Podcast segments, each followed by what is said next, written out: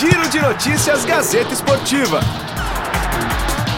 Seja muito bem-vindo. Este é o Giro de Notícias, o podcast de informações do site gazetesportiva.com, muito além dos 90 minutos. Começamos este giro de notícias com informações da seleção brasileira, que treinou nesta terça-feira no estádio do Pacaembu, aqui em São Paulo, antes da estreia no torneio internacional contra a Bolívia, na próxima sexta-feira, dia 14, no estádio do Morumbi. Seleção brasileira que entrará em campo com a camisa branca, uma camisa comemorativa, em alusão ao título da seleção brasileira de 1919 do mesmo torneio. Felipe Luiz, lateral esquerdo da seleção brasileira, aprovou a iniciativa. Tudo que, que for diferente, que for fazer parte da história da, da seleção, é, é um orgulho, né? Então poder jogar com a camisa branca que não se joga já fazem muitos anos, é para mim é um orgulho poder estar tá defendendo a seleção já há tanto tempo e, e poder estar tá usando essa camiseta aí que, que muita gente, pelo menos eu, não, não viu o Brasil jogar. E então, como eu falei, fazer, eu acho que não é um, não, não é ganhar um título, mas é fazer parte, de certa forma, fazer parte da história. O jogador da seleção brasileira também comentou o empenho dos jogadores em conquistar este título em casa.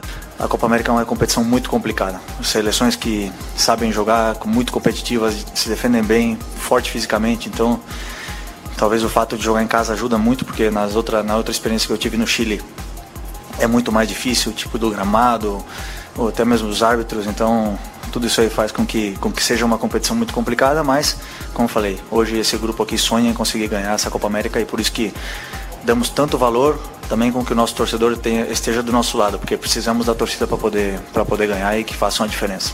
Tite comandou nesta terça-feira uma atividade técnico-tática. Na segunda etapa, promoveu um enfrentamento de sete jogadores contra sete em campo reduzido. Felipe Coutinho e Thiago Silva não participaram das atividades com bola e correram em volta do gramado. Já o meio-campista Arthur segue fora dos treinamentos da seleção brasileira. O jogador continuou o tratamento nesta terça-feira e se recupera de uma lesão. Marquinhos também ficou de fora do treino e fez trabalho regenerativo no hotel.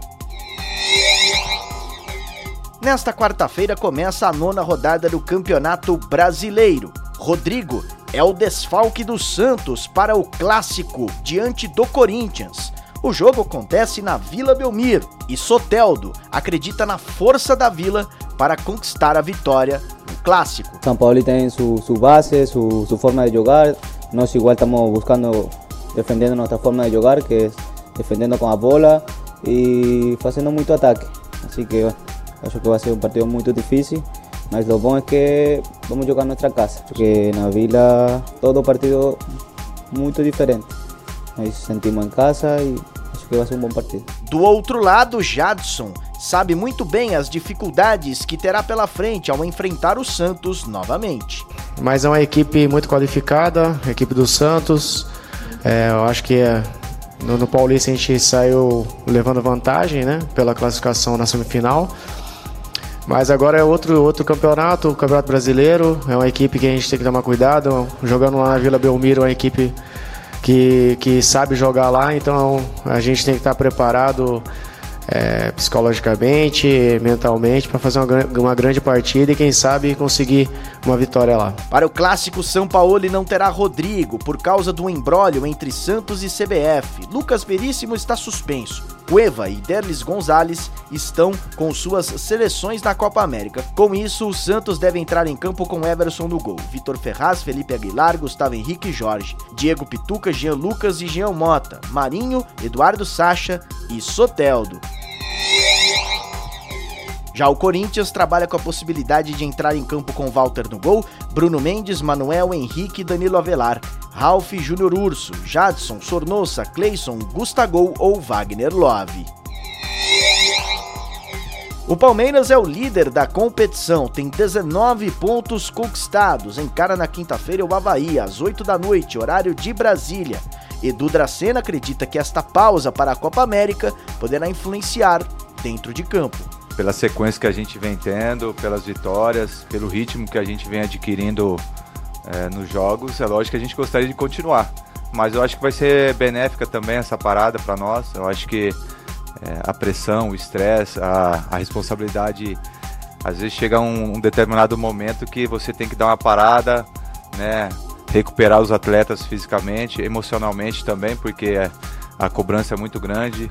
Estamos na, é, em três competições que exige bastante, é, tanto do lado físico como do emocional. Então acho que essa parada vai ser boa sim, até mesmo para é, a gente recarregar nossas baterias e, e, cinco meses restantes que tiver aí a gente é, encarar como, como todos os jogos as decisões que a gente tem pela frente. Quem também entra em campo nesta quinta-feira é o São Paulo, que vai até Minas Gerais encarar no Independência o Atlético Mineiro. Eu sou Felipe Esboril e este é o Giro de Notícias, o podcast do GazetaEsportiva.com. Muito além dos 90 minutos. Giro de Notícias Gazeta Esportiva.